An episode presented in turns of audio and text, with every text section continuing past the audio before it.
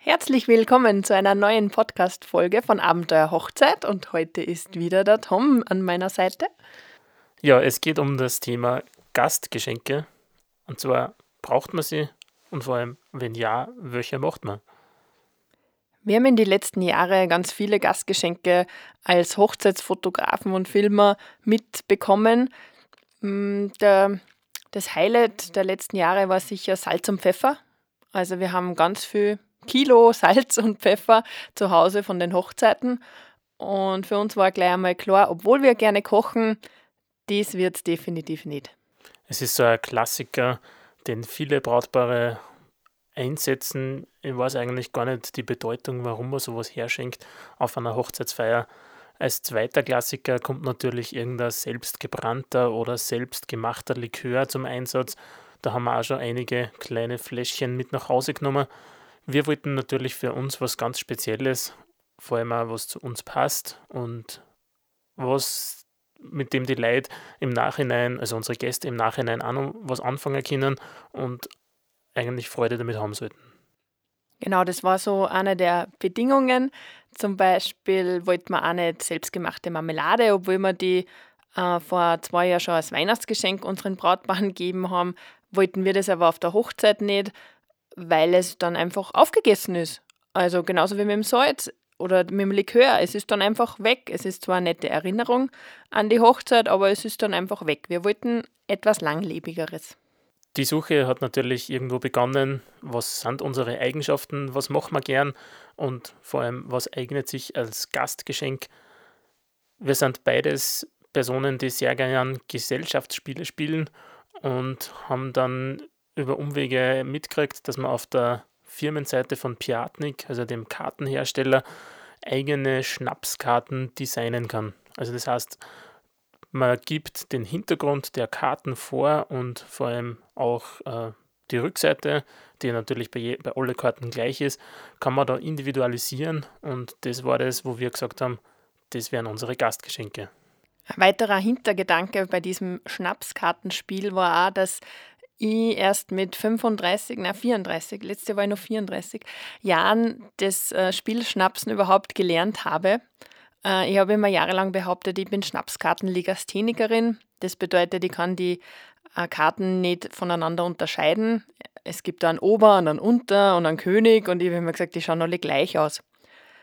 Ja, schlussendlich am Muttertag hat meine Mama es geschafft, ähm, mir Schnapsen beizubringen mit dem folglichen Argument, sie muss auch dauernd ein neues Spiel von uns lernen, jetzt wird es Zeit, dass du auch eins lernst. Und da hat sie vollkommen recht gehabt. Ja, ihr kennt sicher alle normale doppeldeutsche Schnapskarten. Und da ist es so, dass das Bild ja eine Zeichnung ist, eine Illustration. Und somit haben wir uns auf die Suche gemacht, gemacht. Somit haben wir uns auf die Suche gemacht nach einem Illustrator, der uns beide als Motiv eben zeichnet und für die Schnapskarten dementsprechend aufbereitet. Ja, es hat ein bisschen gedauert, aber wir sind fündig geworden. Und zwar der Alex von Painted Love aus Wien, der neben normalerweise auf Hochzeitsschuhe, also auf Brautschuhe malt, malt er ganz viele andere Sachen auf Wände und unter anderem auf unsere Schnapskarten. Wir haben ihn gebeten, dass er unsere Motive entwirft und hat uns einen Vorschlag geschickt anhand eines Fotos. Also er hat die Illustrationen an Fotos von uns angelehnt und es ist einfach sehr cool geworden. Es hat dann auch ein bisschen einen Sinn äh, dazu gebraucht. Also wir haben dann beim König äh, eine Krone aufgesetzt oder ein Diadem bei mir. Und äh, damit nicht alle Könige der Tom ist, gibt es zwei Königinnen sozusagen und zwei Könige. Wir haben das ganz gerecht aufgeteilt und bei der Ass oder auf Österreich auch die Sau, da sind wir beide einfach drauf. Ja, er hat dann alle unsere Karten designt und uns zukommen lassen und somit haben wir bei Piatnik unsere eigenen Schnapskarten bestellt und die dann abholen lassen. Das, dieses Gastgeschenk war ein bisschen aufwendig und vor allem auch budgetaufwendig, sage ich mal, finanziell aufwendig. Aus dem Grund hat es dann nur für jedes Pärchen ein Backerl Schnapskarten gegeben und nicht für jeden einzelnen Gast. Und dann war für uns so die Frage, ja, die Schnapskarten sind halt für die Männer, brauchen denn die Frauen auch noch was? Ja, Wir haben wirklich hin und her überlegt, braucht man noch irgendwas? Es ist Winter, sollte man irgendwas Wärmendes dazu geben? Oder die Ideen waren dann schon so Wärmekissen zum Knicken für die Kirche, dass eben unseren Damen in der Kirche nicht zu kalt wird. Es war glücklicherweise an dem Tag doch nicht so kalt und wir haben uns dagegen entschieden. Also es hat kein weiteres Gastgeschenk in dem Sinne mehr gegeben.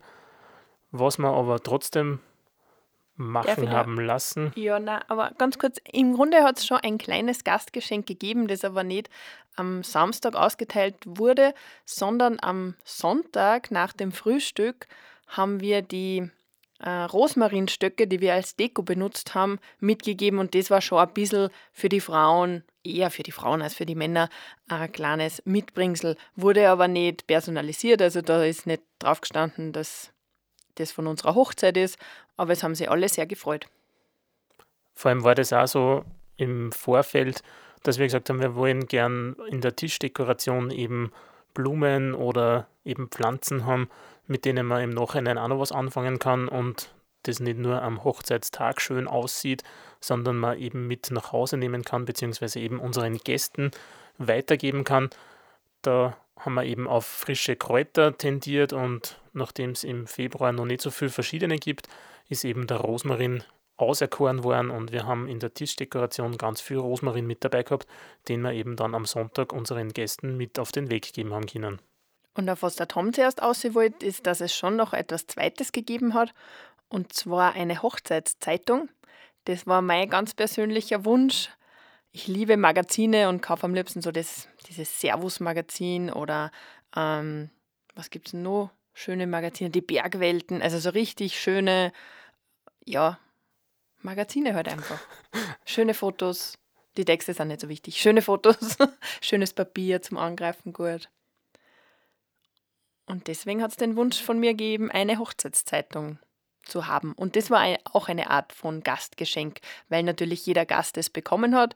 Es gibt natürlich die Möglichkeit, dafür Geld einzusammeln. Das haben wir aber unterbunden. Also wir wollten auf keinen Fall, dass die Gäste zusätzlich irgendwas bezahlen müssen oder das Gefühl spenden haben, müssen. was zu spenden, obwohl sie ja eh schon geschenkt haben. Und ähm, ja, für uns war das einfach nicht wichtig und nachdem wir ja wenige Personen waren, wäre ja auch nicht so viel zusammengekommen. Und wir wollten, dass jeder eine Zeitung mitnimmt und deswegen hat sie einfach gratis gegeben.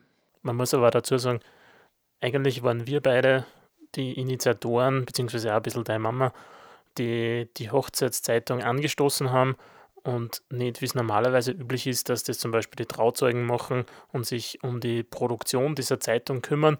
Wir haben das selber ein bisschen in die Hand genommen, aber dazu werdet ihr in unserer nächsten Folge definitiv noch mehr drüber hören.